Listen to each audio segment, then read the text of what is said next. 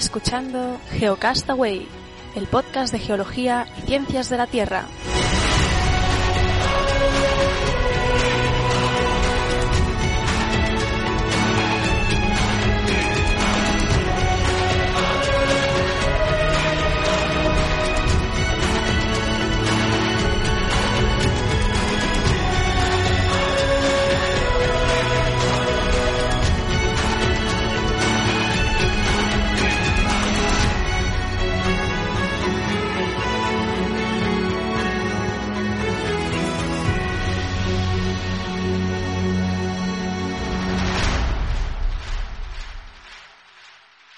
Saludos, genófragos del mundo. Bienvenidos a Geocastaway, el podcast de geología y ciencias de la Tierra y quizá el único en que sus miembros no juegan todavía a Pokémon Go.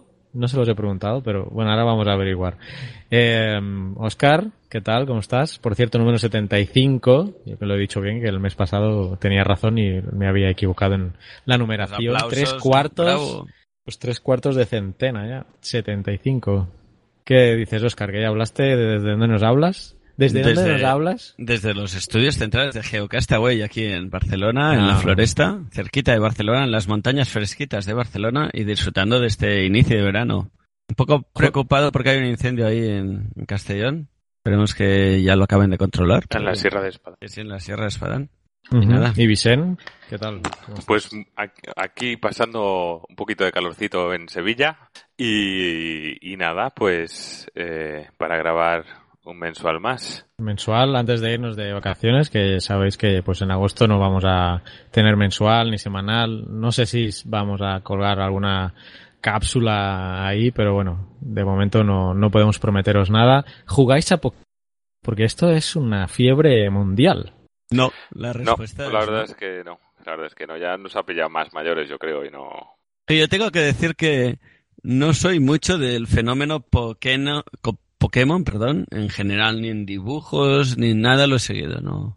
no- La, vida los dibujos Pokémon tampoco no, no me me ha, no me ha absorbido. Entonces, la aplicación en sí, oigo gente que habla de ella, pero no, la verdad, es- no me llama la atención.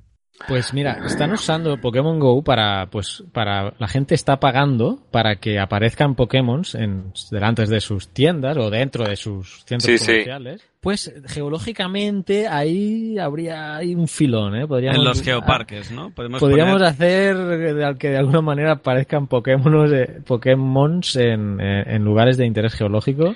Yo creo Eh, que sí, ¿eh? Yo creo que ya aparecen, ¿eh? Yo creo que ya aparecen. Hombre, ¿eh? no, como no juego, no sé, pero bueno, como la noticia ha sido que se están forrando por, por estos temas de, de que la gente está pagando para Hombre, que... le, le está haciendo todo el mundo, hasta en el podcast de Geocastaway estamos hablando de Pokémon Go. ¿no? Así que yo creo que ya, suficiente. hasta aquí ya. Ay, Yo iba a que- decir, yo quería decir que no me interesa nada el el, el, juego, no soy mucho de jugar a estas cosas, pero sí que me gusta mucho la tecnología que utilizan la realidad aumentada y ya que estamos hablando de geología y de Y la geolocalización. y la geolocalización y los sitios de interés geológico, una aplicación que siempre me ha gustado hacer, que quiero hacer y que nunca hago, es la de cuando estás en un, en un geopunto que puedes ver en realidad aumentada, enfocando como, con tu cámara cómo era ese sitio antes, ¿no? Lo típico de aquí había un mar, pues enseñarles realmente diferentes etapas de la vida geológica con realidad aumentada. Como es una idea que tengo en la cabeza y nunca la, la materializo, la lanzo aquí, si alguien con más capacidades que yo lo hace, pues se lo agradeceré. Yo es que siempre soy, soy un poco escéptico, soy, yo soy menos tecnológico que vosotros y también siempre he pensado que si quieres la realidad lo mejor es dejar el móvil y tocar las cosas con la mano, pero es que yo soy, debo ser un poco... Sí, no, sí, sí, pero en el mundo de la geología, y no sé si a vosotros os pasa, pero yo cuando estoy con gente les explico, ah, antes aquí había un mar, o este era un delta, y aquí venían los sedimentos, y antes esto eran montañas, y la gente ves que va diciendo que sí, pero en verdad Sí. tiene la sensación que, que no se lo están imaginando en la cabeza como tú que lo estás viviendo, lo estás imaginando.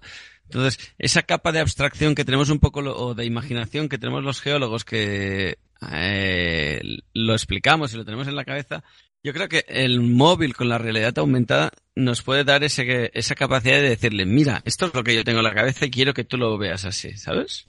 Yo por eso creo que es una muy buena idea lo de la realidad aumentada y que está bueno que se desarrollen muchas aplicaciones en ese sentido para que la gente se acostume a este concepto de realidad aumentada y no lo vea extraño. Y yo me imagino es que todos los geopuntos de España o todas las rutas geológicas, me imagino ir con la cámara del móvil y, y enfocando y ver cómo era la geología antes o cómo era la historia geológica desgranada para que tú la puedas ver Sí, no, ver un como el sinclinar, estirarlo y hacerlo, ponerlo plano, ¿no? Una cosa así, ¿no? Desplegarlo y o juntar un, relieve con otro, ¿no? Exacto. O te dicen, esto es un fósil, el tal, ¿no? El numolites, que nos ayuda a datar y nos ayuda a saber en qué ambiente sedimentario estabas, ¿no? En vez de explicar esto, pues enseñas el bichito y lo pones en el sitio donde estaba y a la persona que está allá entiende claramente por qué nos sirve ese bichito, ¿no? Vamos, que le veo mucho, mucha salida a esa tecnología y creo que aún no la hemos sabido es, explotar demasiado. Sí que hubo un tiempo que en, había una aplicación del, del Servicio Geológico Británico que tú enfocabas con la cámara y con realidad aumentada te mostraba el mapa geológico de esa zona, que era un, un primer paso. No sé si han ido más allá o no, hace tiempo que no la uso esa aplicación. Pero es un poco la línea que creo que puede ayudar mucho. Y hasta aquí mi adaptación de Pokémon Go al mundo geológico. No, por cierto que Esri, la empresa de Argis, hizo un tweet de acuerdo con Pokémon, o sea, la tecnología, por lo, que entendí, la, tecnología de georreferenciación y mapas y todo este rollo, eh, pues tiene un acuerdo con Esri. Así que bueno, eh, al fin y al cabo estamos viendo que de alguna manera Pokémon Go sí tiene alguna vinculación con, con las ciencias de la, de la Tierra, aunque sea con, con, con los temas de mapas. Ajá. Muy bien. Eh, yo tengo un par de menciones aquí, no sé si empiezo yo, queréis comentar algo más, porque una es un diploma, bueno, ya me he lanzado. Eh, todos los eh, geonáfragos del mundo que estáis en Latinoamérica, os comento que aquí en El Salvador eh, va a haber un diplomado en eh, energía geotérmica, un diplomado que va a ir de agosto a, a ver a diciembre o a septiembre, si no, a ver, no, empieza en agosto hasta finales de año y se han abierto becas para la, bueno, para, para los estudiantes. Eh, si sois de fuera del Salvador, siempre latinoamericanos, uh, la, la, beca es totalmente completa y si sois salvadoreños, eh, pues eh, os cubren la, la, las dietas ¿no? y de, de aquí eh, y, y, los traslados locales. Entonces. No, ¿Nosotros no somos latinoamericanos? Bueno, yo sí puedo aplicar porque yo soy salvadoreño, entonces yo podría aplicar a, a este curso. Eh, vosotros no sois latinoamericanos. Me entiendo. Yo le he visto la cara a Vicente y de Hispanoamérica, somos hispanoamericanos. Es otra cosa diferente a Latinoamérica. Ah, sí, Entonces, entiendo que España no está incluida aquí, eh, pero bueno, os dejaré la página web. Tú, puedes pedir un diplomado aquí en Reykjavik y seguro que te lo dan a ti, ¿eh? Seguro, seguro. No tengo duda alguna. Bueno, ahora que has mencionado precisamente Reykjavik, los fondos de estas becas salen del Ministerio de Asuntos Exteriores de Islandia, que como ya nuestros seguidores saben, pues Islandia es, digamos que, uno de los pioneros mundiales en la explotación de energía geotérmica. Y Porque El Salvador. La ahí mismo, ¿no? Sí, claro, tienen ahí la dorsal. Eh, y El Salvador está siendo el punto de referencia de geotermia, yo diría que en toda Latinoamérica. De hecho, pues, eh, que se organice este curso aquí y sea el foco central de a, que vengan los estudiantes, pues bueno, hay, lo, de, demuestra. De, de, hecho, en el Salvador hay una empresa puntera, ¿no? Que, que es la, la Geo. Y uh -huh. aparte se, hacen, se hace un máster eh, que, que tiene renombre mundial, que en, en El Salvador con este tema patrocinado por la Geo, en el que muchos de los que van al máster acaban trabajando ahí. O porque es un máster muy muy específico para muy poca gente, es una cosa muy concreta. Pero sí, no, sí. pero es este que te estoy hablando, es este diploma. Este es el mismo. Ah, vale, vale. Sí, sí. es este. Entonces son las becas, no sé cuántas plazas hay. Pero, son poquitas, porque conocemos a, a Julie, ¿no? Es el, que, y... es el que hizo Julie hace unos años, ¿no? Si no me equivoco. Sí, sí. Es un, es un, tiene un convenio con la Universidad del Salvador, la Universidad Nacional, y ahí es donde se celebran las, las clases, ¿no? Digamos, eh, con visitas de campo, etcétera. El curso es del 15 de agosto al 20 de diciembre. Y pues no, ahora no sé hasta qué fecha están las, las inscripciones, pero bueno, como os digo, os voy a dejar la, el link para que si estáis interesados, eh, eh, pues apliquéis y a ver si tenéis suerte y si os toca bueno, si os toca, si os la dan y venís a El Salvador, pues me avisáis, porque yo estoy por aquí, pues nada, estaría, estaría bien vernos. Eh, y la otra noticia, también siempre relacionada con El Salvador, hoy estoy un poco local. Está salvadoreño, ¿no? Sí, pero bueno, es que acaban de sacar una, un estudio en Nature, en la revista Nature, o sea que no, está pasando un avión. Ah, iba a decir, hay un, sonido de ultratumba. Pues acaba de pasar un avión ahí súper rasante.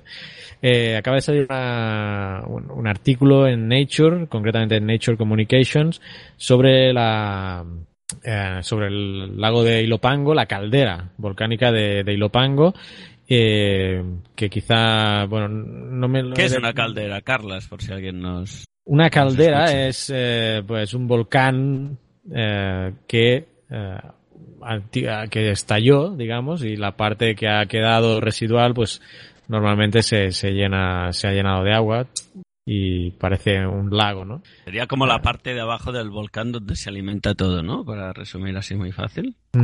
Y que pones en compromiso, me pones Hombre, estamos aquí para atracar, ¿no? Sin prepararme, pero bueno, sí, o sea, en este caso el Ilopango pues tuvo una erupción, si no recuerdo mal, por el año 1000 eh, o por ahí. Ah, y bueno, ah, tuvo una erupción tan violenta que, que, se le asocia con un pequeño cambio climático y hasta incluso con, con, uno de los factores que influyó en la decadencia de, de, los mayas en, en, la región. Y la capital, pues está sentada en uno de los, al, al oeste, muy cerca de. Capital es San Salvador. La, capital o área metropolitana. Sí, la capital es San Salvador, el área metropolitana, que es es pues bastante grande, ¿no? Como y compleja. La, la última ocurrió hace 1500 años. ¿Y qué yo que he dicho? 1500, 1500. 1500. Y bueno, fue una erupción súper violenta eh, y pues residualmente pues quedó eh, esa depresión eh, que pues que colapsó estructuralmente y luego pues se ha ido reinando de agua también y, ahora pues parece un lago, pero bueno, es un volcán. Es de los volcanes de hecho más peligrosos, ¿no? Las calderas volcánicas porque está eh, esa mezcla de magma con agua que es altamente explosivo. Bien, pues este, esta zona... después de esta vuelta, ¿qué dice Nature de? Bien, después de esta vuelta pues ha salido este estudio en que eh, han hecho estudios de la, de la zona del magma que puede estar debajo de, la caldera y pues una pronostican que, que pues es una zona peligrosa que está eh, a punto, bueno, no diría a punto, pero que es una zona muy propensa a, a, a hacer erupción con toda la peligrosidad que tiene pues estar cerca del área metropolitana y toda la población. Eh, este es un artículo que ha, salido esta mañana, entre ayer y hoy, y no me ha dado tiempo de leer en detalle. Lo que sí ha llamado la atención, y lo traía no tanto para explicar las, las cosas técnicas, que uno de los coautores es un vulcanólogo del Ministerio de Medio Ambiente que pues me gustaría entrevistarlo lo que pasa es que la noticia pues ha saltado los medios de comunicación y, y ha habido un poco de, de, alarma, ¿no? O sea, al fin y al cabo, por lo que he podido yo leer en diagonal, no, no pretendía alarmar a la población más que evidenciar la situación real de la, del lago, o sea, de la caldera, que es igual ahora que hace 10 años. O sea, no hay más peligrosidad ahora que hace 10 años. Todo el mundo sabía. bueno, no creo que todo el mundo, pero ah, habría gente que consideraba quizá que todo como un lago esa zona y no, no quizás ni sabían que era, que era un volcán. Bueno, pero también tienen el riesgo del volcán San Salvador, que lo ven todos los días está ahí. Claro, ese es más visual porque tiene forma de volcán, ¿no? Y dices, bueno, coño, aquí está el volcán. Además, en 1917, pues se hizo eh, una pequeña erupción, o sea que sí tienen esa noción de, amenaza más cercana por el volcán, porque físicamente, pues es un estratovolcán ahí con su cono y todo. Pero la laguna, en la caldera, pues parece un lago, y, y yo creo que a, pues los que están menos informados pues así lo consideran. Entonces incluso por Twitter me ha escrito gente de medios de comunicación que, que qué pasa con este estudio, que ahora hablan de esto y claro, pues han detallado la, toda la zona de magma, cómo está la situación, que evidentemente pues es un volcán activo y puede hacer erupción y eh, la, la localización del área metropolitana pues es de alta vulnerabilidad respecto a, a, al, a la caldera. En definitiva, algo que hace 10 años pues estaba igual que ahora. Pero pues la publicación de este estudio pues ha removido un la, la, el conocimiento de, de la caldera de, de, la gente y yo creo que está bien, está bien que, sean conscientes de que pues de que existe esa caldera ahí, que, que es uno de los volcanes más explosivos y que en la historia de ese eruptivo de ese volcán eh, pues ya ha habido casos eh, pues en que ya he comentado, ¿no? Que incluso se le asocia a una pequeña, a un pequeño cambio climático en la época que, que hizo erupción. En fin, no me quiero enrollar más. Como digo, voy a intentar hablar con uno de los autores del artículo para así ahí pues que nos detalle con más eh, bueno con más profundidad los aspectos ya del propio artículo que, que, que, se ha llevado a cabo y que se ha publicado en, en, en Nature. Que, nada más, que es, por cierto, que el autor principal es de la Universidad de Bristol. Estaba mirando también en un artículo de la Universidad de Bristol que ponía. Eso que a 100 kilómetros a la redonda quedó todo destrozado en esa erupción. Pero cualquiera que haya estado allí ya ha visto los depósitos de tierra blanca, que son las cenizas de, esa erupción, que lo cubren todo alrededor del área metropolitana de San Salvador, es, que es espectacular la, el, volumen de, cenizas que, que, había ahí, ¿no?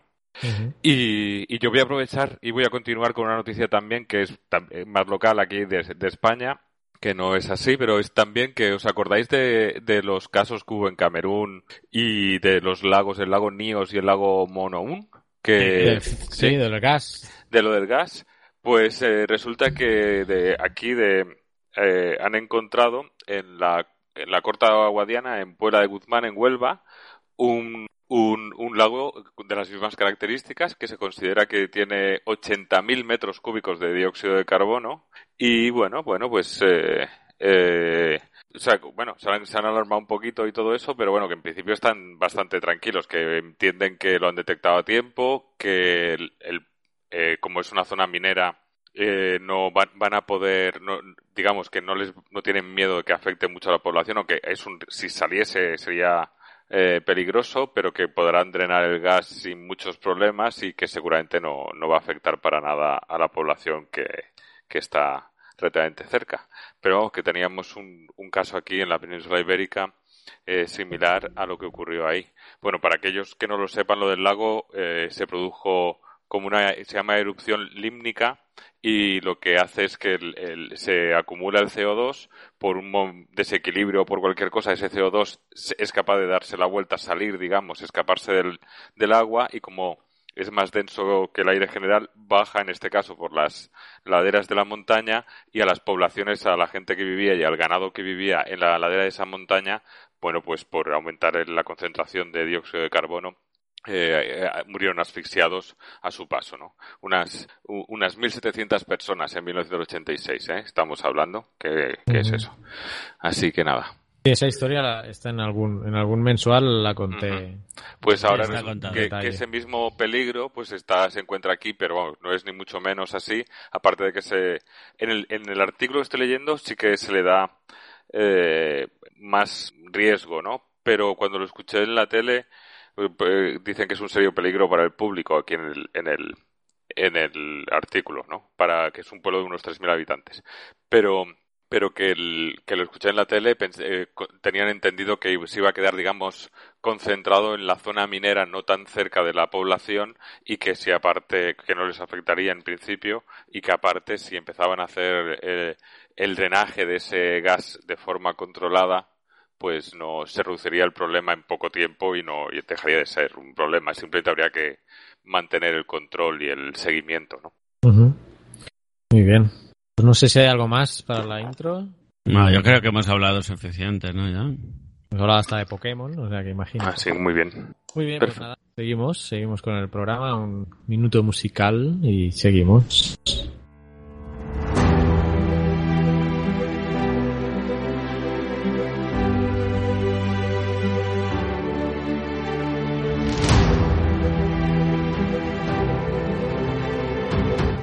Estás escuchando Geocastaway, el podcast de geología y ciencias de la Tierra.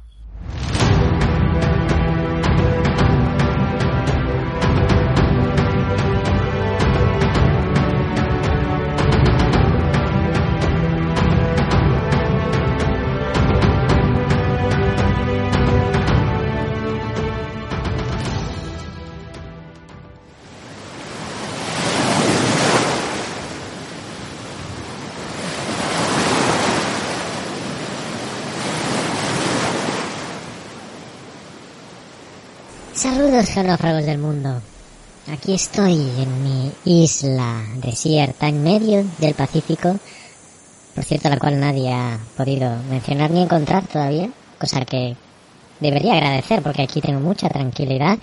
Solo una vez un loco se estuvo aquí como una semana desnudo para hacer un documental para Discovery Channel, pero no voy a seguir porque serían demasiadas pistas para que encontréis esta isla del Pacífico. No es Monuriki, la isla donde se filmó Náufrago de Tom Hanks, aunque esa película pues ha dado nombre a este podcast, Castaway, Geo Castaway, pero no, no es Monuriki donde vivo yo. En fin, no estoy aquí para hablaros de mi preciosa isla, sino que, como este es el último programa antes de las vacaciones, pues ahora eh, tengo en mente ver algunas cosas en la tele donde pues aparecen geólogos. Y por internet he encontrado un blog geologicalman.blogspot.es que me, me ha hecho un poco el trabajo.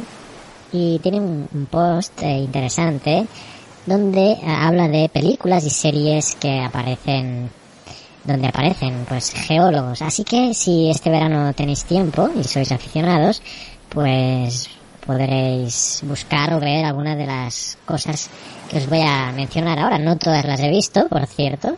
Por eso las voy anotando porque yo también quiero pues dedicar un tiempo a ver estas series.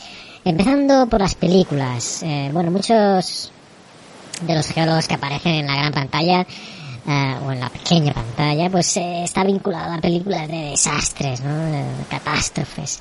Y en ese sentido tenemos, por ejemplo, dos relacionadas con los volcanes muy conocidas. Un pueblo llamado Dante's Peak, ¿eh? Dante's Peak, con Pierce Brosnan, película que sí he visto y me gustó.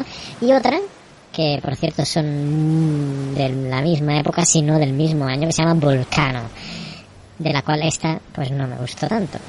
También tenemos más recientemente la película San Andrés de, del 2012. Y también pues tenemos, por ejemplo, Armageddon, aquella película con Bruce Willis, ¿eh? donde había un impacto em, de, un meteorito, o un supuesto impacto, porque se acercaba contra la Tierra. También en la misma época este Armageddon tuvo la aquella de eh, First Impact o algo así. Ah, también sobre el impacto de, un meteorito.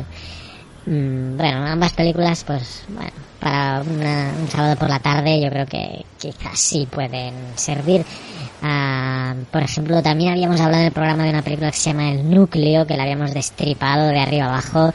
Ah, y que esta, por ejemplo, pues yo casi que ni la recomendaría, ¿no? Pero bueno, ahí está, el núcleo otras sagas, Parque Jurásico, eh, con nuestro paleontólogo em, famoso, matemático también aparece ahí, su novieta también la paleontóloga, en fin, Parque Jurásico, que voy a decir de Parque Jurásico. También recientemente tenemos The Martian, esa fabulosa película mm, que adapta un, libro espectacular que también hicimos hasta un especial, o hicieron, Carles, eh, un especial con, con nuestros amigos de Señal y Ruido, del podcast de Señal y Ruido.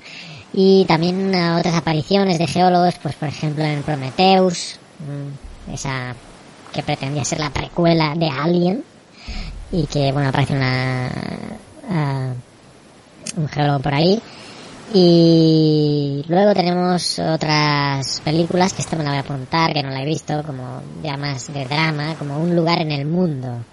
¿eh? esta me la, me la anoto un lugar en el mundo. O comedias como Evolution. Esta ya recuerdo que hace tiempo que, que salió aunque no la he visto. Y pasando a las series pues bueno aunque a lo mejor tienen apariciones muy muy esporádicas tenemos al doctor Ross Geller de Friends, que voy a decir, que no conozcáis de Friends, y pues resulta que eh, Ross era pues paleontólogo en la, en la serie trabajando para el Museo de Historia Natural de Nueva York, aunque luego acabó de profesor en la Universidad de, Nueva York.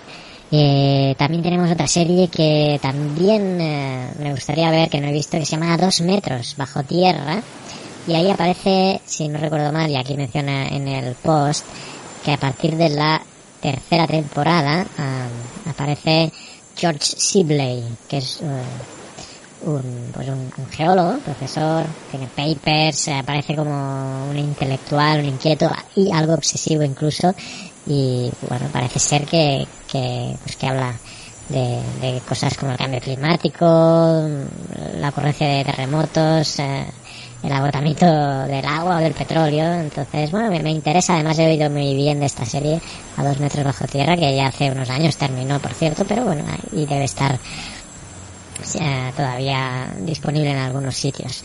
Eh, otra que mencionan aquí eh, es Primeval, Primeval, que se traduce, traducida al español como invasión jurásica.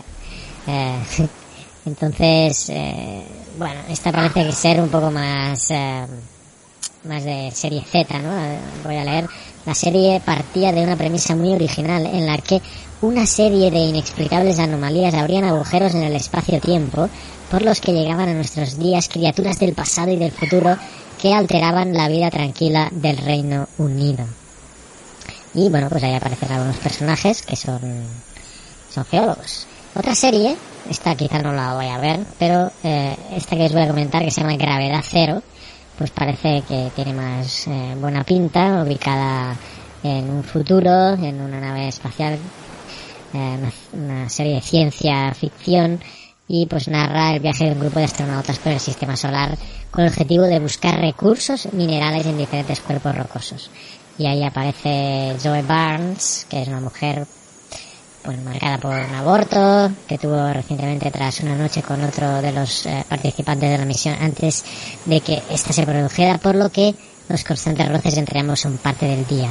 Bueno, y ella es la geóloga de la misión.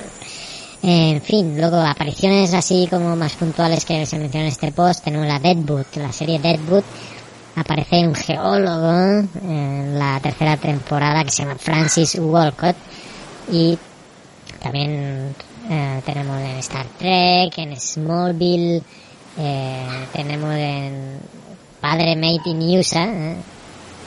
Padre USA creo que ahí es uno de los cortes que a veces pone Carles en, en el podcast. Carbonífero, cállate. Bueno, en fin, este carbonífero que solo ladrando pasa. Bueno, no se estaréis riendo, pero si Carles tiene un perro que se llama Orenburgense, pues yo, ¿por qué no puedo tener uno que se llame Carbonífero? En fin. Eh, ¿Qué más? Eh, The Big Bang Theory. Sheldon Cooper detesta a los geólogos, como está ya archi resabido, y atacado por Geocastaway. Incluso en South Park también tenemos la aparición de geólogos, por cierto, con una imagen bastante negativa. Así que, bueno, eh, estos han sido series y mm, películas.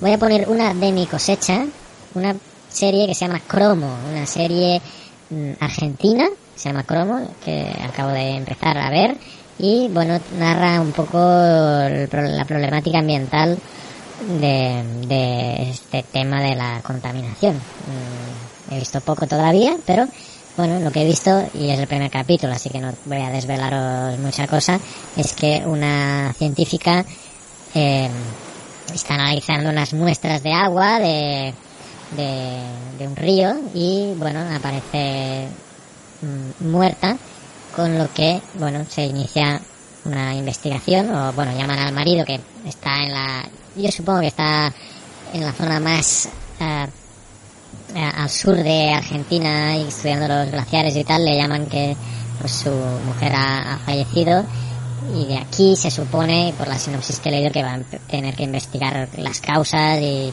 debe haber alguna trama ahí eh, interesante. Parece un poco más al estilo Erin Brockovich, ¿no? Pero bueno, eh, no sé, estoy al principio. De cualquier forma, pues eh, sí la recomiendo. Mm, por, al menos lo que he visto me ha gustado. Serie Cromo, una serie argentina. Venga, va, que esto está empezando y yo ahora me voy a echar una siesta, me voy a ver un coco y luego quizás voy a empezar a ver alguna de estas eh, series que os he comentado. Adiós. Carbonífero. Carbonífero.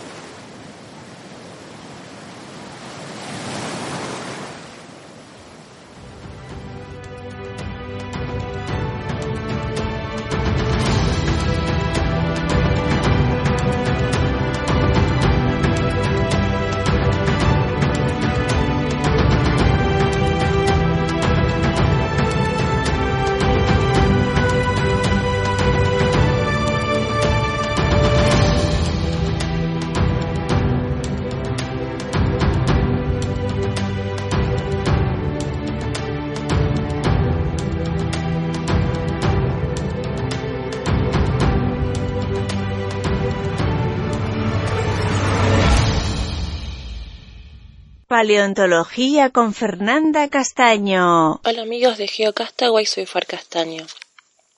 Este mes la sección va dedicada a los terópodos y a sus dos nuevas superestrellas, Gualicho y Murus Raptor, ambos hallados en la Patagonia Argentina.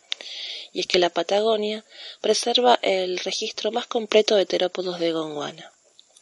Comencemos con Gualicho, descubierto por un equipo liderado por el doctor Sebastián Apesteguía en el año 2007.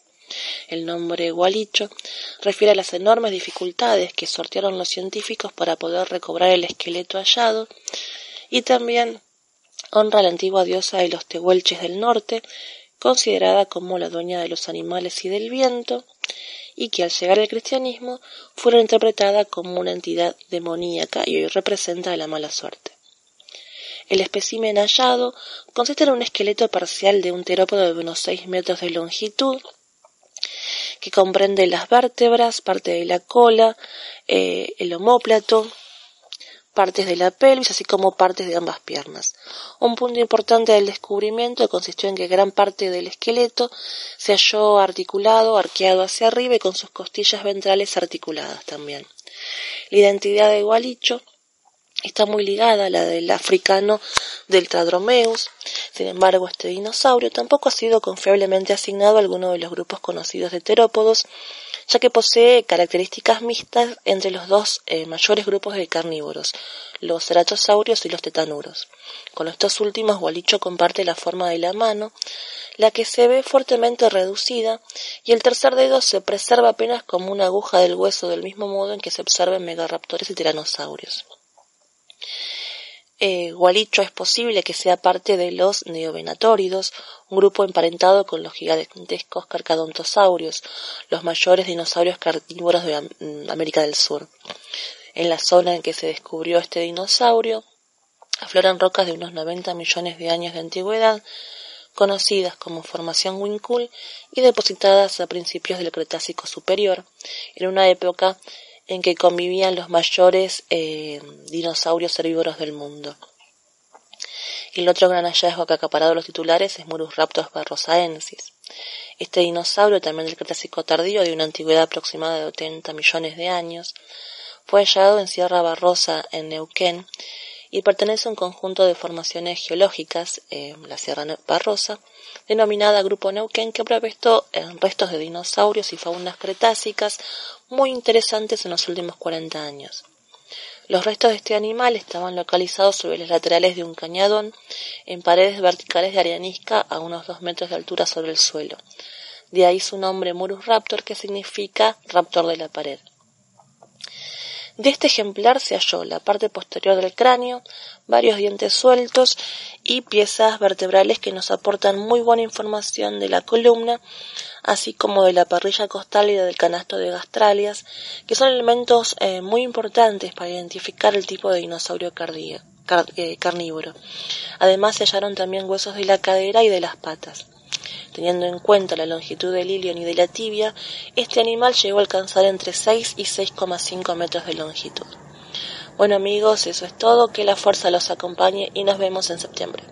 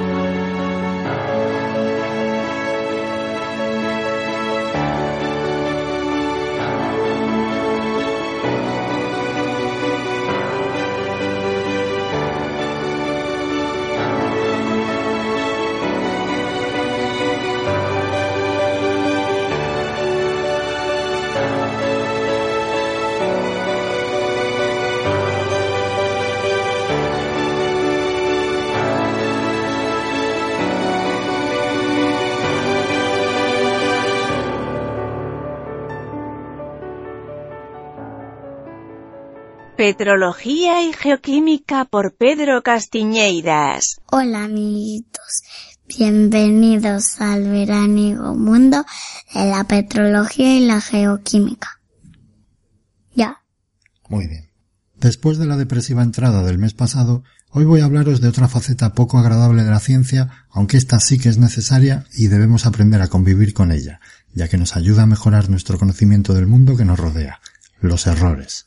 Estos ocurren frecuentemente por un exceso de confianza en nuestros datos que, tiempo después, al tratar de reproducir el experimento o al utilizar mejores técnicas, nos damos cuenta de que nuestra interpretación no era tan correcta como pensábamos. El caso del que os voy a hablar ocurrió hace 10 años en Galicia. Al datar unas metabasitas situadas en la parte occidental del complejo de Cabo Ortegal, se obtuvo una edad sorprendente, 1160 millones de años. Esa edad era importante por varias razones. Primero porque es muy difícil encontrar circones en rocas básicas. El circonio es un elemento incompatible, es decir, cuando en el manto se forma magma, el circonio tiende a irse al fundido.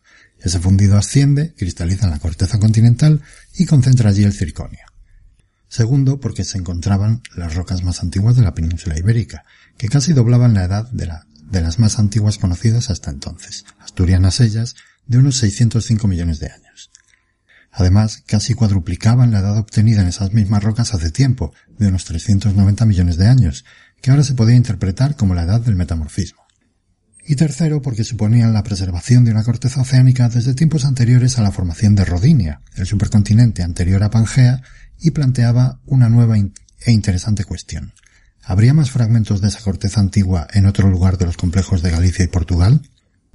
La noticia salió publicada en todos los periódicos y en el momento actual casi todo el mundo piensa que las rocas más antiguas de la península son las llamadas anfibolitas de Purrido, interpretadas como un fragmento de corteza oceánica, concretamente la parte de las cámaras magmáticas donde se alimentaban los volcanes submarinos de una antigua dorsal. Cuando uno mira los datos con cuidado, os dejo un enlace al artículo en el blog de Geocastaway, se ve que hay algunos circones que no tienen esa edad mágica, unos son más antiguos y otros más jóvenes. Pero los datos de ablación láser, que es la técnica que se utilizó para datarlos, requieren que haya al menos tres datos de la misma edad para poder considerarla significativa. Además, eran datos muy discordantes, es decir, el sistema isotópico del uranio plomo había sido modificado, algo lógico si consideramos la dilatada y ajetreada historia de esas rocas. Más adelante decidieron confirmar la edad mesoproterozoica de mil ciento y pico millones de años, y nos llevamos circones de un montón de muestras de esa unidad de purrido a la SRIM de Stanford, gracias al contacto que había hecho yo durante mi postdoc en la Universidad de Colorado en Boulder. Fue un momento muy tenso porque los circones tenían poco uranio y necesitamos bastantes análisis para obtener una edad decente. Además, a diferencia de la ablación láser en la que los análisis se demoran apenas tres minutos, en la SRIM cada análisis tardaba unos 12 minutos. Tras varias horas de espera, obtuvimos suficiente número de análisis para poder procesar los datos con un mínimo de rigor y el resultado fue decepcionante. No había ni rastro de las edades mesoproterozoicas, daban todas en torno a 395 millones de años. El director del lab comprobó que todo funcionaba perfectamente y no había duda. Esos datos eran correctos. Pero tampoco había razones para pensar que los anteriores datos fueran incorrectos. ¿Qué es lo que había pasado? Pues sencillamente que el manto que dio lugar al protolito gabroico de las anfibulitas de Purrido tenía una componente mesoproterozoica. Es decir, que el manto bajo el margen septentrional de Gondwana se formó en esa edad. No solamente los circones lo atestiguan, anteriormente ya se había propuesto esa idea sobre la base de datos del sistema isotópico samariano-neodimio, aunque desgraciadamente no se hizo mucho caso a esa evidencia. A pesar de todo, algo podemos aprender de este error, ya que resulta excepcional que se preserven circones heredados de esa edad y en este tipo de rocas. La coexistencia de circones heredados y circones magmáticos es muy común en rocas de la corteza continental, al fundir dicha corteza, como está enriquecida en circonio, el magma se suele saturar muy pronto en circonio, por lo que los circones no tienen necesidad de disolverse y quedan preservados como herencias. Son prácticamente los únicos testigos que nos quedan para conocer la historia de la roca antes de fundir. Pero en rocas básicas ya os he dicho que hay poco circonio y que este es incompatible. Es decir, en cuanto funde una roca básica o ultra básica, todo el circón siente la imperiosa necesidad de disolverse y el circonio de irse al fundido. Así que, aunque fuese decepcionante no haber encontrado edades mesoproterozoicas en la nueva datación, para mí la presencia de esas herencias es importantísima, porque echa por tierra un dogma aceptado en la geocronología de circones, que es que las rocas básicas no tienen herencias. Purrido es la constatación de que este dogma no se cumple siempre. Así que ya sabéis, si os preguntan cuáles son las rocas que han dado la edad absoluta más antigua de la península, olvidaos de Purrido. Vuelven a ser los granitoides de Pola de Allande. Y nada más por el momento. Espero que disfrutéis mucho del verano o del invierno si estáis en el hemisferio sur, que veáis muchas piedras y por supuesto que participéis en el concurso de fotografía del podcast. Como os adelantaba Oscar el mes pasado, los premios son dos mapas geológicos de la península ibérica de la última edición y unas alfombrillas con la escala cronoestratigráfica. Nos seguimos escuchando en septiembre.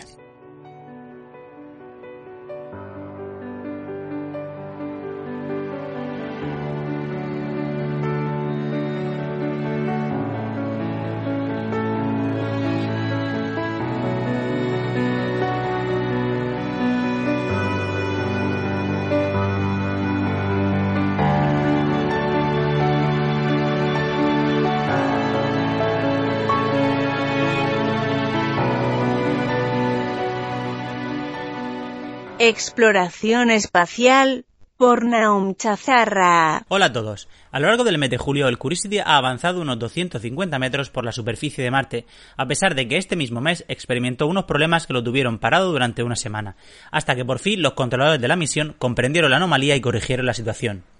Eso sí, a pesar del sobresalto, el Curiosity tiene ahora la capacidad de poder escoger de manera autónoma algunos de los objetivos a los que va a disparar con Chemcam, uno de sus instrumentos capaces de analizar la composición de las rocas de distancias de hasta 7 metros, permitiendo obtener un mayor número de análisis que complementan a los objetivos que también escogen los científicos desde la Tierra. Un nuevo estudio derivado de los datos del espectrómetro CRISP que viaja a bordo de la Mars Reconnaissance Orbiter afirma que los barrancos que actualmente se están formando en Marte y que nos recuerdan mucho a los que en la Tierra se forman por la acción del agua, en realidad en Marte se están formando por la acción del dióxido de carbono cuando se sublima durante la primavera y el verano marcianos. Para llegar a esta conclusión, han estudiado la composición en estos barrancos y en sus alrededores para comprobar si aparecían minerales que necesitan del agua para su formación o alteración, pero al final no los han encontrado. Y antes de dejar Marte, no nos podíamos olvidar de celebrar un aniversario, el de la llegada de las ondas Viking a su superficie hace ya 40 años, en lo que fueron los primeros aterrizajes suaves y con éxito sobre la superficie de Marte. Un poco más lejos, la Rosetta ha desconectado el sistema de comunicaciones que usaba para comunicarse con Philae tras más de un año de silencio de este, ya que cada vez la Rosetta, en su viaje junto con el cometa 67P Churyumov-Gerasimenko, comienza a disponer de menos energía solar y, por lo tanto, de menos energía disponible para mantener en funcionamiento sus instrumentos. El 30 de septiembre acabará la misión con el descenso de la Rosetta hacia la superficie del cometa. Y mientras unas misiones acaban, otras empiezan. Y es que la sonda Juno alcanzó Júpiter el pasado día 4 de julio para estudiar Júpiter e intentar desentrañar detalles sobre su composición, estructura interna y sobre su origen y formación, puesto que muchas de estas respuestas se encuentran profundamente ligadas también a los orígenes del propio sistema solar. Esto es todo. Feliz verano y un saludo.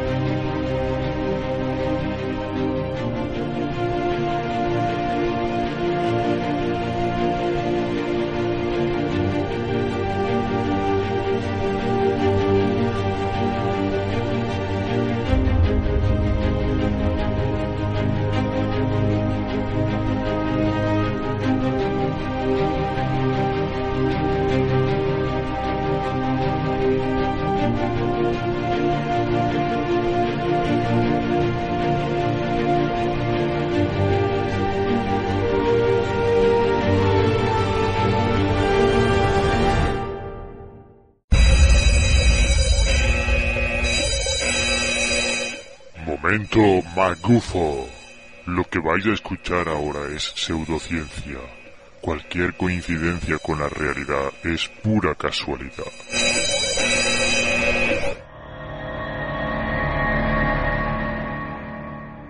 Saludos geonáufragos del mundo, bienvenidos al momento magufo del mes de julio del 2016.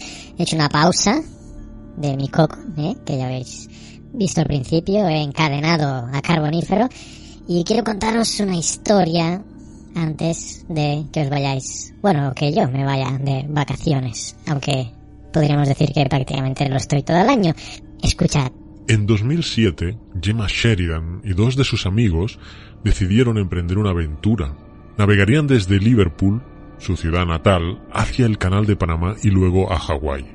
Al principio, el viaje se llevó a cabo sin contratiempos, pero luego de cruzar el Canal de Panamá, la naturaleza hizo de las suyas. Una tormenta atrapó la embarcación en que los tres amigos viajaban. Dos de ellos cayeron por la borda y murieron, pero Gemma sobrevivió. Durante 17 días, Gemma estuvo a la deriva hasta que fue alcanzada por otra tormenta en medio del Océano Pacífico. La fuerza del fenómeno natural la dejó inconsciente. Finalmente despertó en una inhóspita playa rodeada por los escombros de su barco. Se trataba de una isla desierta. Gemma cuenta que en cuanto se despertó y se percató que había naufragado, comenzó a pensar en sobrevivir a como diera lugar. Lo primero que hizo fue buscar una fuente de agua potable, pues las provisiones se habían perdido. Además de los cocos, su única fuente de agua fue una roca que le proporcionaba una gota cada 50 segundos. Esto cambió para bien el día que llovió, después de sus primeras dos semanas en la isla, entonces pudo almacenar el vital líquido. Durante dos semanas, Gemma vivió en un refugio construido con los escombros de la embarcación donde viajaba. Luego encontró un árbol bastante grande y pensó que sería un buen hogar provisional. Debió rascar la corteza del árbol durante once días para tener lista una especie de cueva donde poder vivir. Gemma reflexiona que de haber tenido alguna herramienta, como un machete, el refugio habría estado listo en unas cuantas horas. Sin embargo, hizo todo el trabajo con la concha de una almeja gigante. Luego de un mes logró prender una fogata. No saben lo feliz que me hizo lograrlo, confiesa Gemma. La mujer comenzó a explorar la isla con la idea de conseguir alimento y buscar algún habitante o signos de vida humana. Lo que encontró fue un grupo de cabras salvajes, dos adultos y tres crías. Intentó cazarlas, pero no tuvo éxito, siempre se escapaban. Luego fabricó una lanza y un arco con flechas. Ninguna de las ideas dio resultado. También intentó construir una trampa, como las que había visto hacer por otros aventureros en varias películas o series, pero fracasó todo. Un día Gemma caminaba por la isla buscando cangrejos. Entonces vio que una de las cabras se había atorado con sus cuernos en las ramas de un árbol del que comían las hojas. Su instinto la hizo actuar como jamás habría pensado. Tomó al animal del cuello e intentó romper su tráquea. La cruel maniobra no logró matar a la cabra, así que aceleró su final golpeándola con una concha. En fin, así pasaron los años. Gemma cuenta que intentó mantener su condición física pues ejercitándose en la playa, hacía sentadillas, todo tipo de flexiones, caminaba mucho. Llegó a darse cuenta de que cada vez pues se hacía más fuerte. Pero lo más difícil era afrontar la soledad. Su mente le jugaba malas pasadas. De la tranquilidad a la incertidumbre, desesperación, pensamientos suicidas, era deprimente. Cuando empiezas a hablar contigo misma, es una señal de que las cosas no van bien, puntualiza ella. Gemma hizo un enorme letrero en la arena con la señal de socorro internacional SOS.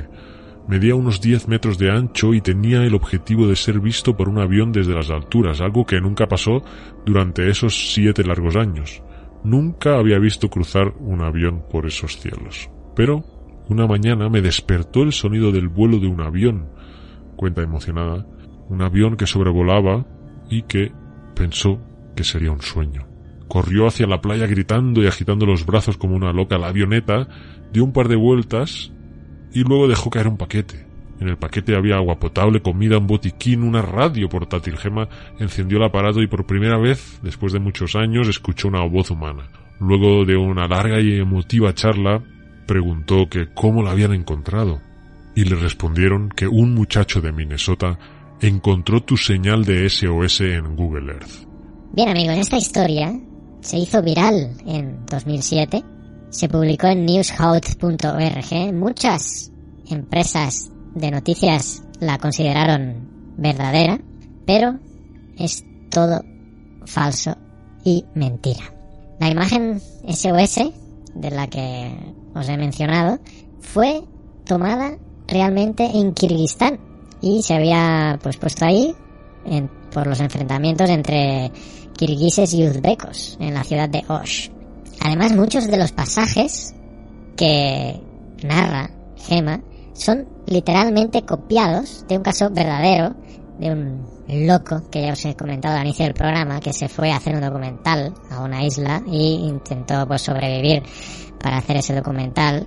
Y no voy a mencionar el nombre porque resulta que este loco se vino a mi isla donde estoy ahora y no quiero que me encontréis. Eh, pues bueno, pues parte de la narración o de los posteriores eh, posts y narraciones que hizo este loco aventurero para Discovery Channel, pues fueron recogidos por esta supuesta Gemma Sheridan para narrar su, su historia.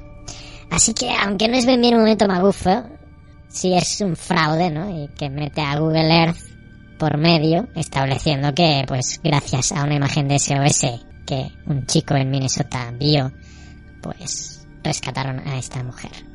Todo falso, todo mentira, no os creáis todo lo que veis, no os creáis todo lo que leéis y pasad un buen mes de agosto. Yo regresaré en septiembre con nuevas magufadas. Y por cierto, pues si conocéis de alguna noticia susceptible de entrar en esta sección, pues me la enviáis para, pues nada, contarla aquí. Venga, adiós.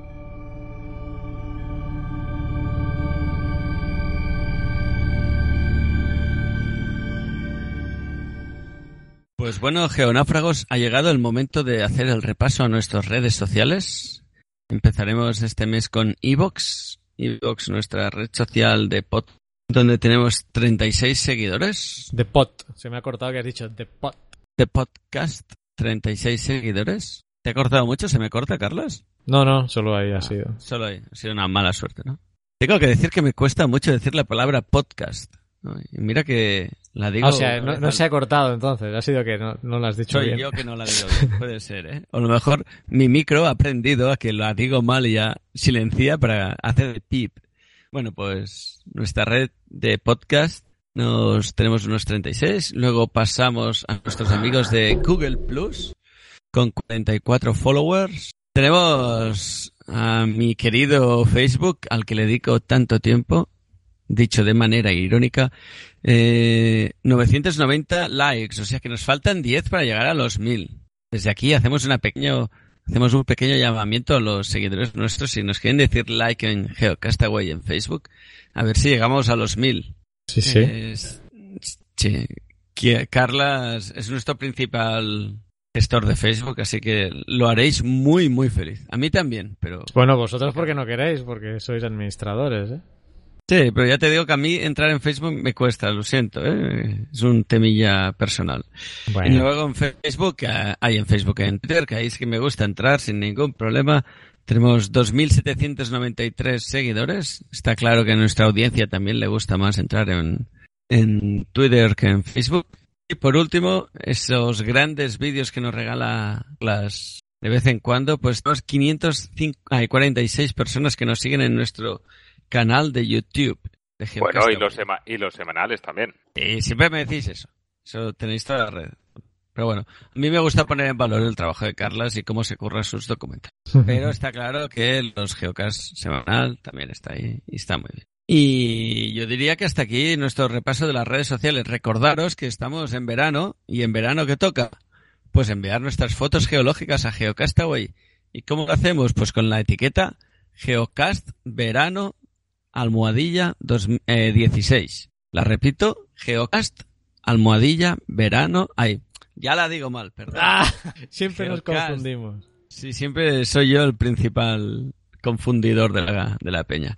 Olvidaros de lo que he dicho hasta ahora y lo vuelvo a decir bien. Me concentro. Geocast Verano, almohadilla 16. Geocast Verano, almohadilla 16. Y ya hay bastantes fotos ¿eh? que hemos ido recibiendo, Sí, que sí, las podéis ver ido- en, en nuestro Flickr, flickr.com barra geocastaway.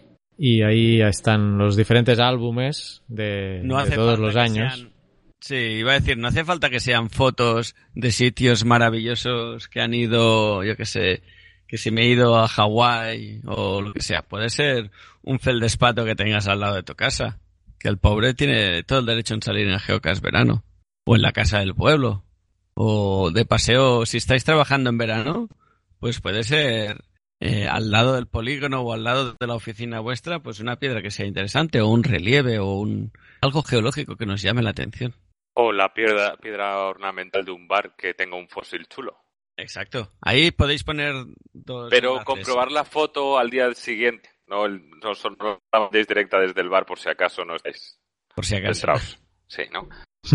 Y ahí, iba a decir, también le podéis mencionar a Paleourbana, que le gustará, y, y así también va el fósil a otro sitio, a otra base.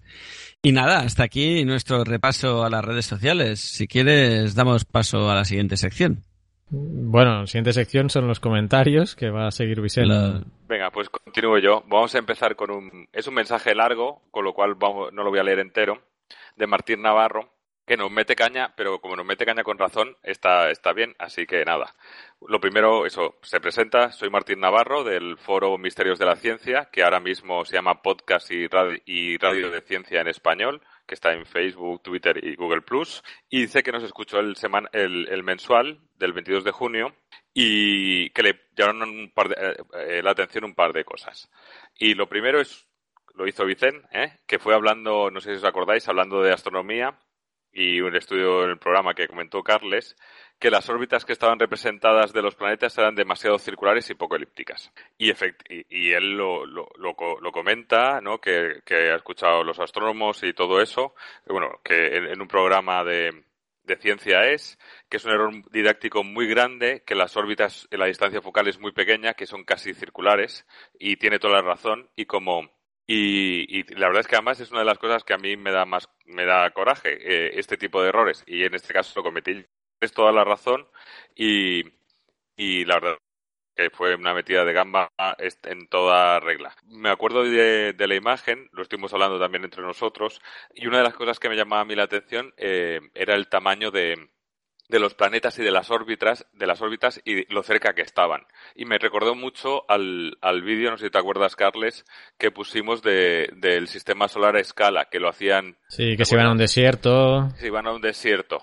Y es verdad que y ahí sí que en ese vídeo, sí que, que yo sepa, salían las órbitas, salían bastante, o sea, es con esa distancia focal bastante pequeña, la, la representación que luego la hacían, pero bueno, que, que sí que es cierto que el, el, el, sistema solar siempre tiramos de tópicos de, de, dibujos y que no y que no se ajusta a la realidad y hay que ir poco a poco eh, tratando de concienciar a la gente y bueno, pues fue un comentario desafortunado y gracias que te hayas dado cuenta eh, para, para arreglarlo. Y, y bueno, en cualquier caso, recomendar el vídeo que hicimos, o bueno, que hice de sobre Johannes Kepler, de, cómo precisamente, pues ese era uno de los problemas, que él eh, concebía las órbitas eh, circulares y no le cuadraban los cálculos. Y yo creo que, bueno, en el vídeo que, que tenemos en nuestro canal de YouTube sobre Johannes Kepler, eso se explica, se explica, ¿no? Eh, como, como Johannes Kepler estudió el tema de las órbitas y, y realmente, aunque pues siendo elípticas, pues sí es cierto que eh, parecen, parecen circulares en ese sentido, pero bueno, ahí está el vídeo en, en YouTube que puedes echarle un ojo. Y la segunda, no sé si tú querías decir algo, Oscar. No, iba a decir que podemos poner el corte del rey de lo siento mucho, no volverá no, no. eh, eh, bueno, no, tampoco podemos llegar a eso. ¿Qué voy a decir? Y la no hables de política, no hables de política. Perdón, eso, va, eso, va, a venir luego, eso vendrá luego. Que la segunda parte eh, habla del tema de cuando comentamos lo de la isla de plástico y que si es una isla, que si realmente es una concentración más grande de plásticos y todo eso, es una isla virtual, todo eso. Entonces hace una reflexión, estoy resumiendo, ¿eh? entiendo, sobre el hecho de que nos estamos acercando a muchas noticias de ecología, que en ecología a veces también se meten magufadas y todo eso, y que es fácil no meter cosas si es una isla no es una isla. Y, como que nos estamos yendo un poco para esos temas ecológicos. Yo, relacionado con, con esto, eh, lo que es una cosa más personal. Cuando habla, hacemos las noticias, claro, a todos a nosotros nos gusta la geología, eh, hablamos mucho del espacio, hablamos de fósiles eh, o de descubrimientos, porque tampoco es fácil encontrar todas las semanas tres, cuatro, cinco noticias de, de, geología. Por desgracia, nuestra ciencia muchas veces no tiene mucha difusión, y aunque busques en foros especializados y todo eso, hay semanas que tenemos muchas noticias y no nos da, y hay otras semanas que no. Entonces, siempre hemos entendido que que el medio ambiente, el desarrollo de, las ciencias ambientales y todo eso, pues también está relativamente cerca.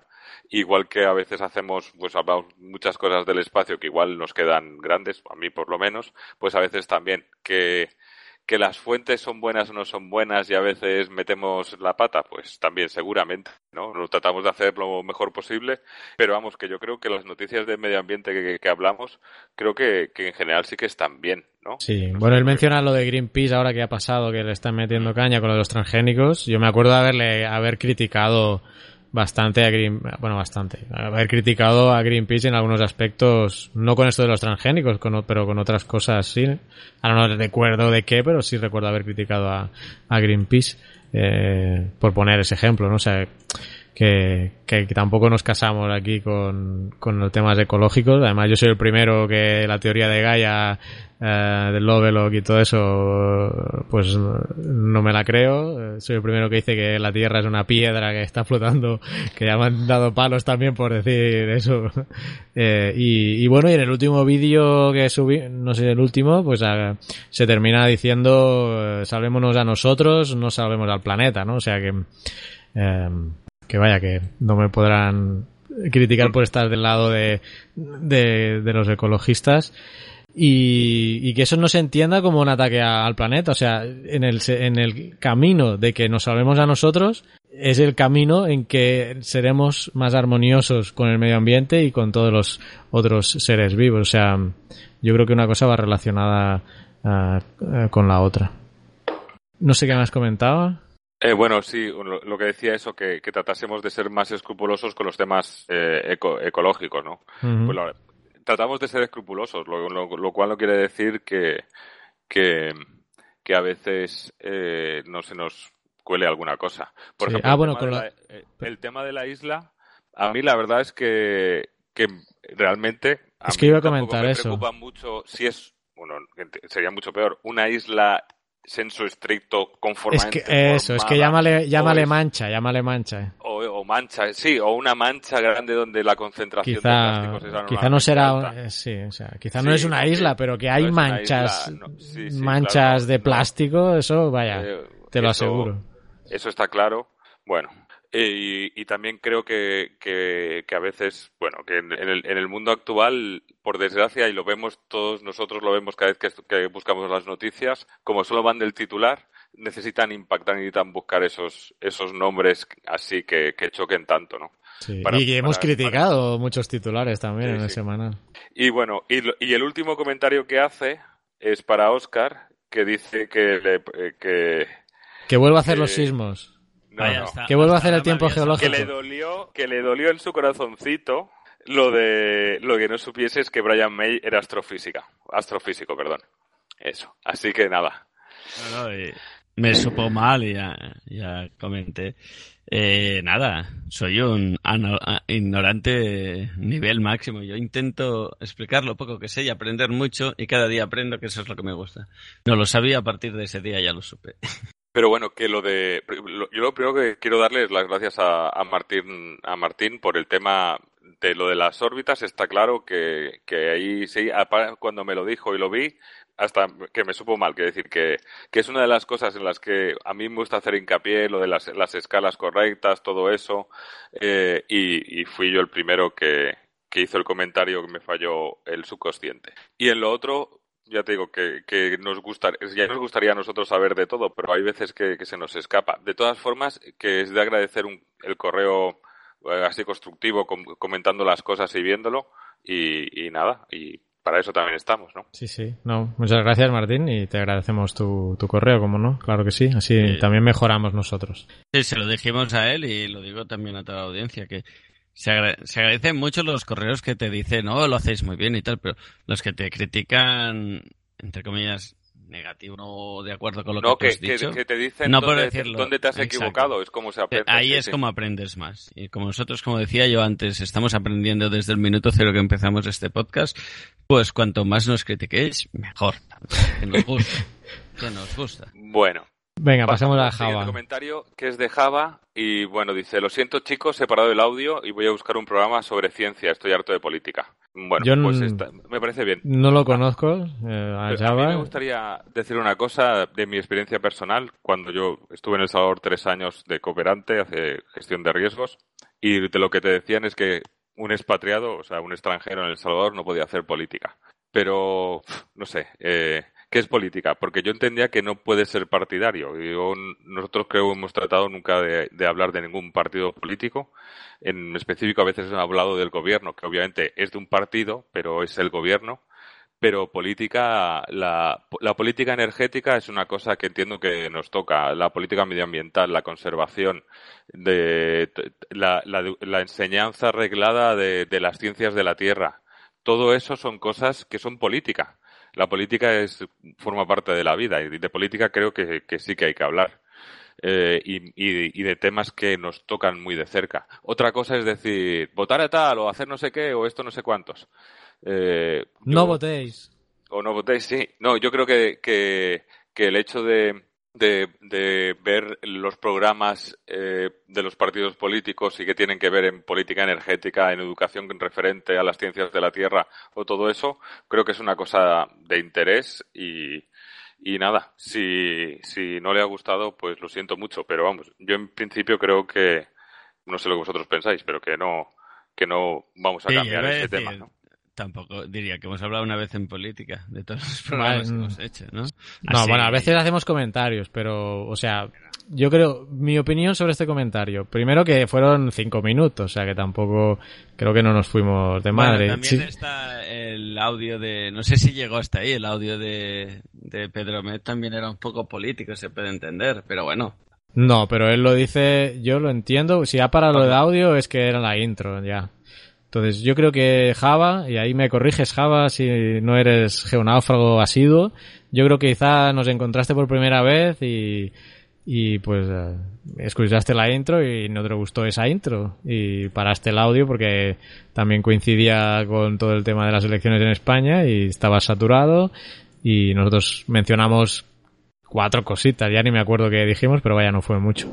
Y vaya, yo tampoco le daría más importancia. Si, si estás escuchando esto, pues nos has dado otra oportunidad y esperemos que te haya gustado el programa de este mes. Pero bueno, yo por mi parte no, tampoco tengo nada más que decir. Este, evidentemente no es un podcast de, de política. Es más, cuando hablamos de política siempre intento cortaros porque, porque, o sea, yo no, es decir, que somos nosotros los que hablamos de política. El tema a veces lo sacáis vosotros, a veces. Pero vaya, que yo no... De hecho, yo, mi, mi, si yo tuviera que hablar de política, os incitaría a no votar y uh, proclamaría una... Bueno, y proclamaría uh, pues que España no es una democracia, pero este, como digo, sería otro tema. Y precisamente por eso, pues no Ah, pues intento no, no, no meternos en estos temas, ¿no? Porque, bueno, el podcast no va de eso. Pero bueno, ahí estaba el comentario, pues por eso, por eso lo hablamos ahora, vaya. Pero no creo que tenga más. Agradecer igualmente. sí, y el, que, por lo que, que haya, bueno, aparte para el podcast, que haya tenido tiempo de, bueno, de mandar su opinión. Continuamos con un comentario de Sara Butaleb de, sobre el principio de superposición y datación relativa. Dice que estuvo genial el vídeo, que le encantó y que lo entendió todo, que muchas gracias.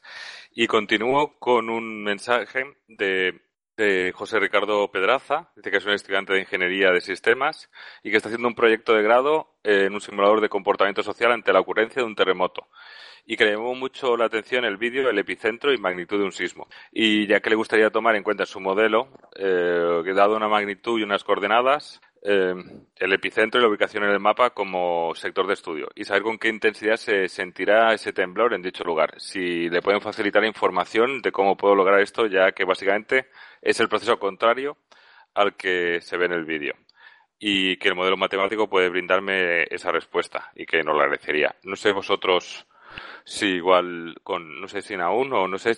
Pero yo tengo una duda importante aquí porque, o sea, él ha visto el vídeo que pues hay un terremoto y a raíz de pues la distancia que, y la velocidad que llega a los sismógrafos y tal y pascual, eh, se establece el epicentro y la magnitud del sismo, que la magnitud es la energía liberada por ese sismo. Pero él lo que quiere, si leo bien, es que uh, se, se, prediga, o sea, haya una predicción de la intensidad.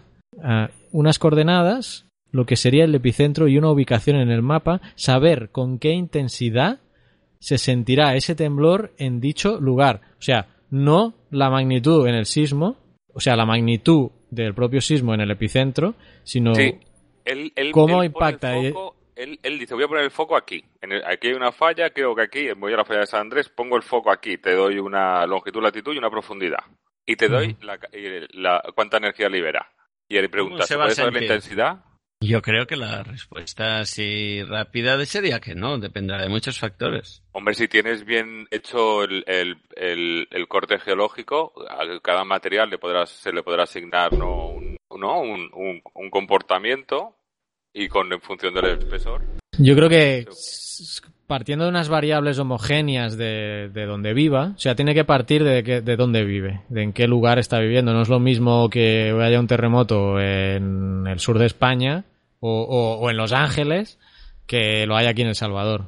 Eh, hay, un factor de vulnerabilidad. Y entonces, teniendo, teniendo claro cuál es el contorno de los edificios y todo eso, entonces yo creo que sí se pueden generar esos mapas de intensidad eh, que obviamente van a disminuir a medida que se alejan de, del epicentro. Aquí en Salvador se generan mapas de intensidad eh, a los pocos ratos de haberse generado. Claro, pero piensa que, que igual también conociendo una zona que tiene una historia sísmica importante, eh, igual se pueden extrapolar datos, ¿no? Pues tuvo esta magnitud y, se, y tuvo esta intensidad a, esta distancia y todo eso. Entonces se puede estimar un poco ese comportamiento, que a veces no es una, tampoco se va a pedir una precisión de metro, ¿no? Pero sí, que, sí que va a haber unas zonas de influencia, ¿no? Unos, eh, Sí, una- un- unos buffers que, que puedas definir más o menos, ¿no? Vamos a crear aquí un, un tema interesante para hablar con un técnico específico sobre el tema y, y lo comentamos con él, ¿no? Si os parece. Yo creo que tienen que también conocer pues el tema de las aceleraciones del- en el terreno y todo eso. Pero Yo creo vaya, que la aproximación la puedes tener, pero a día de hoy, cuando hay un sismo, lo primero que se pide es que la, la población envíe Sí, reportes, sentido. Sí. en- envíe reportes eh, de cómo lo han sentido, que es, es una escala la, la escala de intensidad es una escala apreciativa, por decirlo de una manera. Es como lo siente uno.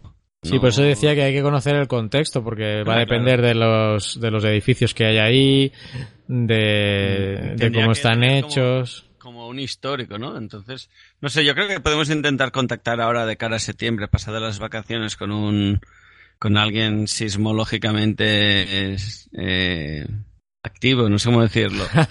ha sonado muy bien. Ha sonado bien, sismológicamente activo, que nos cuente cómo, si se pueden llegar a realizar estos mapas y cómo se harían. Y que se pase por la web de USGS, porque ahí sacan mapas de intensidad eh, cuando ha habido un sismo, entonces... Pero, Pero, bueno, claro, el mismo, el mismo USGS lo primero que hace es Do You Feel It, ¿no? Claro, es que yo creo que esos mapas los, los hace en función de, de, esa, de ese registro de daños. Entonces, por ejemplo, aquí estoy viendo un mapa del USGS eh, que cataloga eh, daños. Si no hay ningún daño entre 1 y 4, no hay ningún daño para, un, para la especificidad de ese sismo. O sea que eh, puede ser que, que, que se- que esta escala de, de intensidad varíe para otro sismo. Pero para este que estoy viendo, una intensidad de 1 a 4 no ha habido daños. 5, muy, muy pocos daños. 6 ya ha habido algunos. 7 moderado. 8 de moderado a alto. 9, intensidad 9 ya muy eh, bastante alto. Y, más de 10 de intensidad. eh, pues mm, muchos, muchos daños. Very heavy, ponen very heavy. Very heavy damage. Por eso que eh, el problema que tiene es eso, la especificidad de, de, de la intensidad, que es no es algo objetivo, es subjetivo, y ahí está el problema, eh, José Ricardo. Pero eh, escríbenos si te hemos entendido bien o no, porque eh, la intensidad no es algo, como digo, objetivo como la magnitud, que se calcula y la magnitud de un sismo es única, sino que pues, la intensidad puede ir variando de un lugar a otro. Sí, yo, Eh, yo quería decir, que siempre me gusta decirlo, ¿no? Es como la magnitud sería cuando tú te mides la, la fiebre y te dicen, usted está a 37 grados centígrados, ¿vale? Eso es un valor de magnitud que es un valor muy séptico, es una información y punto. En cambio, una intensidad es tú a 37 grados, hay gente que está tranquilo para ir a, bueno, dicho 37, a 38 grados. Hay gente que a 38 se está muriendo y no se puede levantar de la cama y hay gente que con 38 se va a trabajar y está tan feliz. Eso es como uno siente ese fenómeno. La diferencia entre magnitud e intensidad. Muy bien. Pues nada, José Ricardo, ya nos dirás si, si te ha servido lo que te hemos dicho o nos aclaras más lo, lo que estás buscando en detalle. Eh, voy a terminar, nos quedan tres comentarios. Víctor Linares, sigo yo, ¿no? Sí. Víctor Linares nos dice bravo por Pedro Castiñeiras.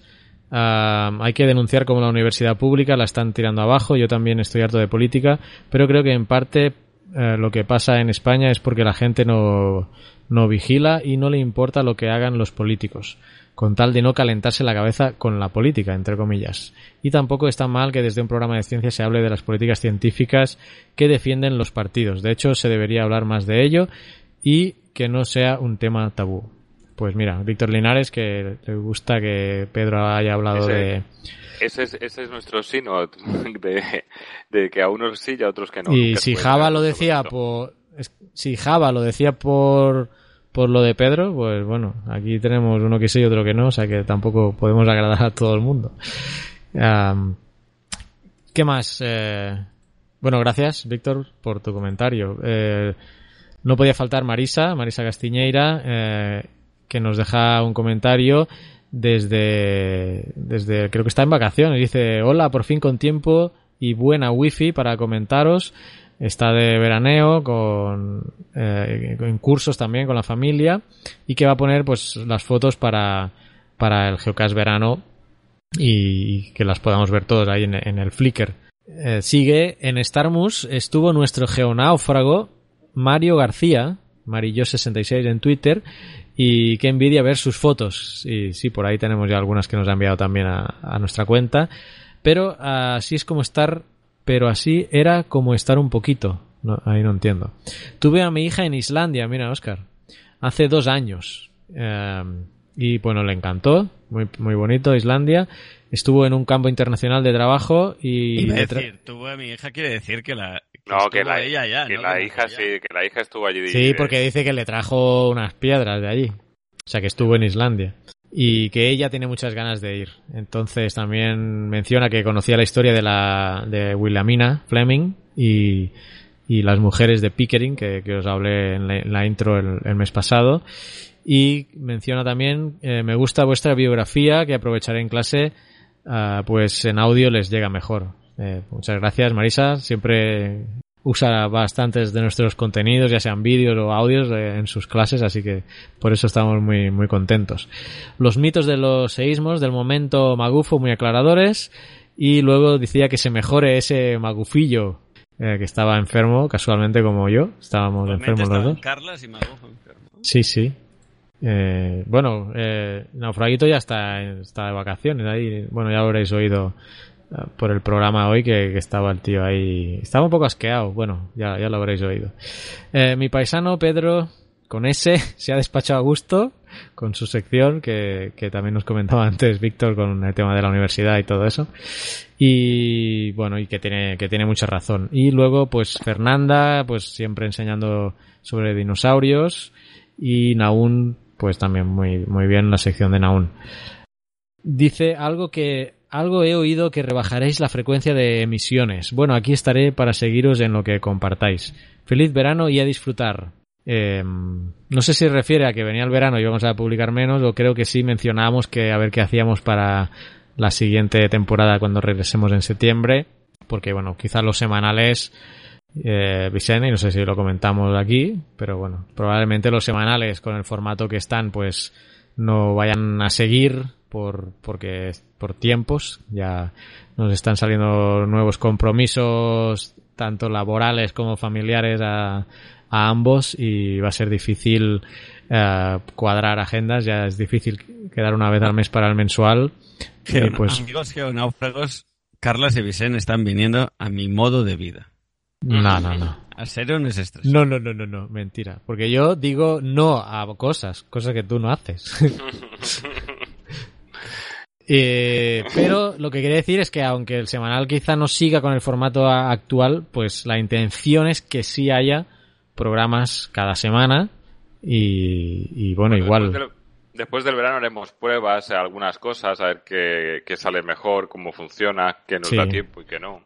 Hasta incluso quizás pongamos alguna encuesta por, por Twitter para ver qué, qué cosa os gustaría más. Eh, estábamos hablando de varias cosas que podríamos hacer, si recuperar entrevistas, pero bueno, realizar una entrevista pues requiere también preparación y, una entrevista semanal pues va a ser complicado o hacer monográficos cada, cada uno de nosotros. eh, no sé, ya veremos. Esto, tenemos todo el mes de agosto ahora de vacación para ir madurando esta idea. Aceptamos propuestas, pero sí va a, tener, va a ser algo que se haga de forma individual cada uno, porque va a ser difícil pues agendar, ¿no? Además, no solo están las agendas de cada, o sea, están los trabajos y compromisos de cada uno, pero es que además está la diferencia horaria conmigo en El Salvador, que son ahora ocho horas y luego siete eh, por invierno, ¿no?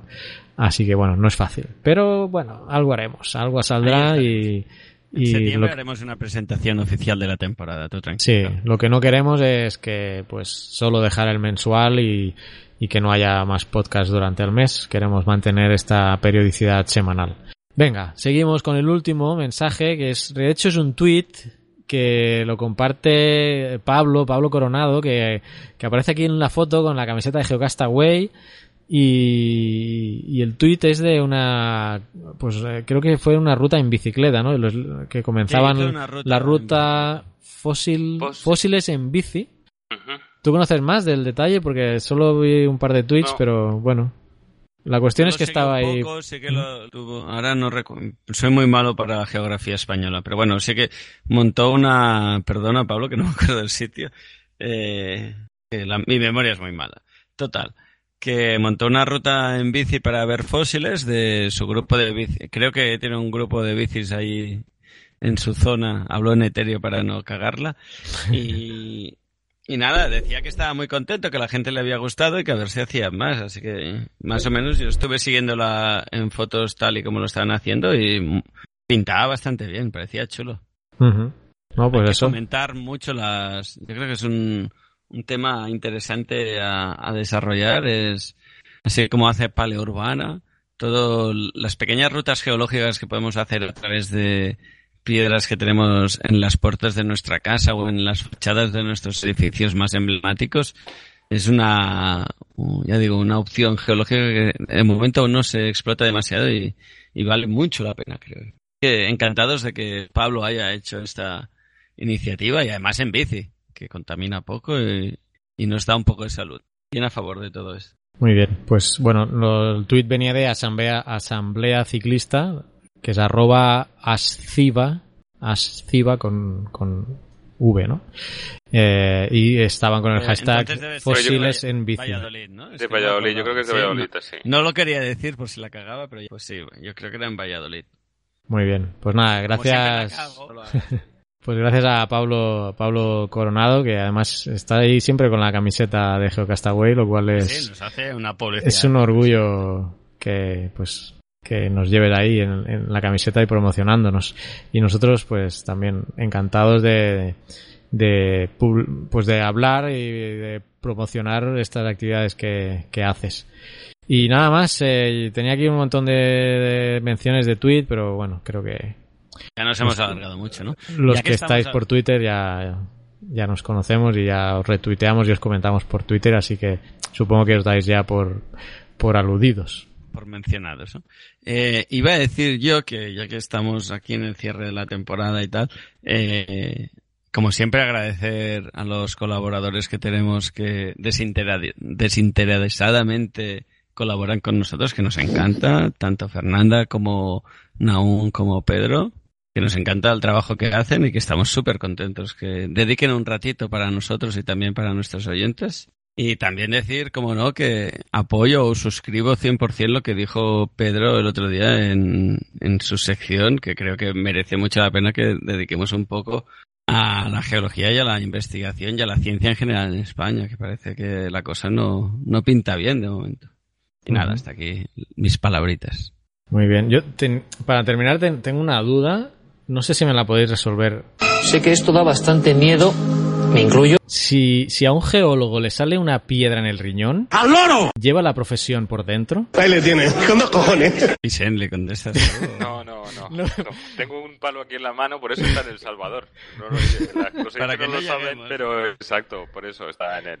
Tengo que decir que esto es de la página web, bueno, la de la página web, no, del grupo de Facebook que tenéis que seguir, que se llama Razones para salir con un geólogo o una geóloga. Ah, es- esta página es la bomba eh, y bueno, os recomiendo a todos que la sigáis. Razones para salir, sa- salir Imagino con un que geólogo. Solo la seguís tú y Pedro, ¿no? Porque Sí, una leche, porque si- ahora no sé cuánta, a ver, ya te voy a decir cuántos seguidores tiene. 12.589 personas. ¿Me dices que hay más gente que sigue esa página que a Geocastaway? Hay que hablar con ellos porque, bueno, es, eh, es increíble. Esta página es muy buena. Ya, bueno, hace tiempo que la sigo. Algunos chistes, no todos, porque Es muy buena, dices muchos tú. de los Yo no la chistes, muchos de los chistes son originarios de mi propio cerebro, pero algunos otros los saco de esta página que tiene aquí un, un banner. El banner principal es Game of Rocks. En vez de Game of Thrones, Game of Rocks. Bueno, en fin. Daros un vistazo por aquí. Si os gustan mis chistes, tenéis que entrar aquí. No sé, ¿qué más? Ya está, ¿no? ¿Terminamos? Ya. He, terminado en todo lo alto, ¿eh? ¿Habéis visto? Sí, sí. En la cúspide, nada. Eso, agradecer a todos los que nos seguís y nos escucháis y nos comentáis, que nos ayudáis a seguir y nada. Regresamos en septiembre. Exacto, nos esperemos en septiembre volveros a ver. Con bastantes novedades, seguramente, porque estamos ahí cocinando algo que quizá todavía no podemos mencionar, pero bueno, puede ser que estemos eh, pues eh, en una red de podcast, ya veremos, ya anunciaremos cuando esto suceda. Y nada más, lo dicho, hasta septiembre, pasad bien lo que queda de vacaciones si es que estáis de vacaciones. Nosotros nos daremos un descanso en agosto, a ver si podemos mantener los micros quietecitos durante un tiempo o vamos a tener el mono de, de publicar aunque sea una mini cápsula durante el mes de agosto. Ya veremos. En cualquier caso, gracias a todos eh, por esta temporada, digamos, ¿no? Que terminamos ahora. Esperamos que la siguiente, pues, sea igual o mejor. Adiós. Adiós.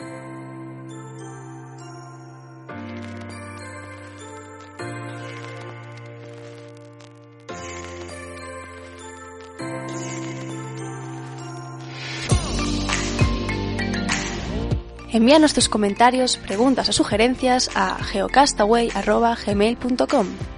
Puedes escribirnos en nuestra web geocastaway.com. Búscanos en Facebook y en Twitter. Y escúchanos también a través de iTunes, Evox o Miro.